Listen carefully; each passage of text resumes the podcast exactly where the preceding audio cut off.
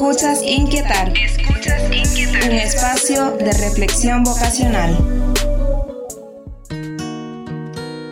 Una cosa es saber que Dios te llama, como a todo el mundo, y otra es discernir qué camino particular ha pensado con amor para ti.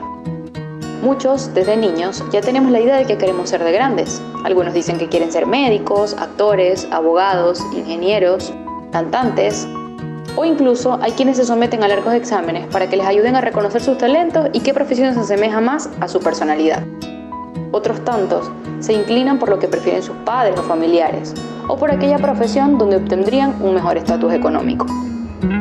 Y nos olvidamos de esa importante reflexión sobre la propia vida, ese verse al interior y preguntarse, ¿qué quiero ser en la vida? ¿Cómo quiero vivir? ¿Dónde seré más feliz? De ese discernir que para nosotros como jóvenes cristianos implica cuestionarnos también dónde serviré más y mejor.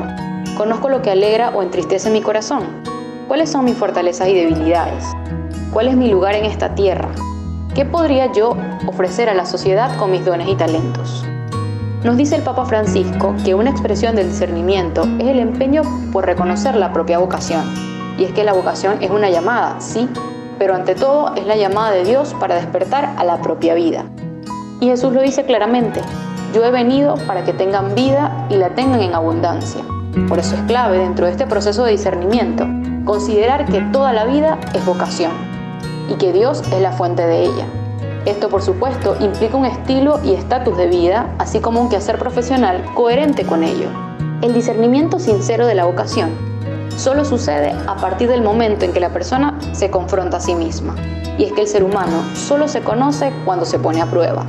Cuando decidimos romper con nuestras inseguridades, cuando decidimos salir de ese lugar cómodo para dirigirnos hacia aquel que nos permita poner al servicio todo lo que somos, donde podamos aprender, ser y trascender. Para el discernimiento es necesario confrontarse a sí mismo.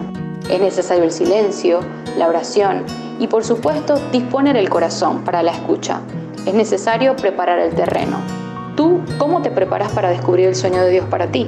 Hoy puedes comenzar. Recuerda, déjate inquietar.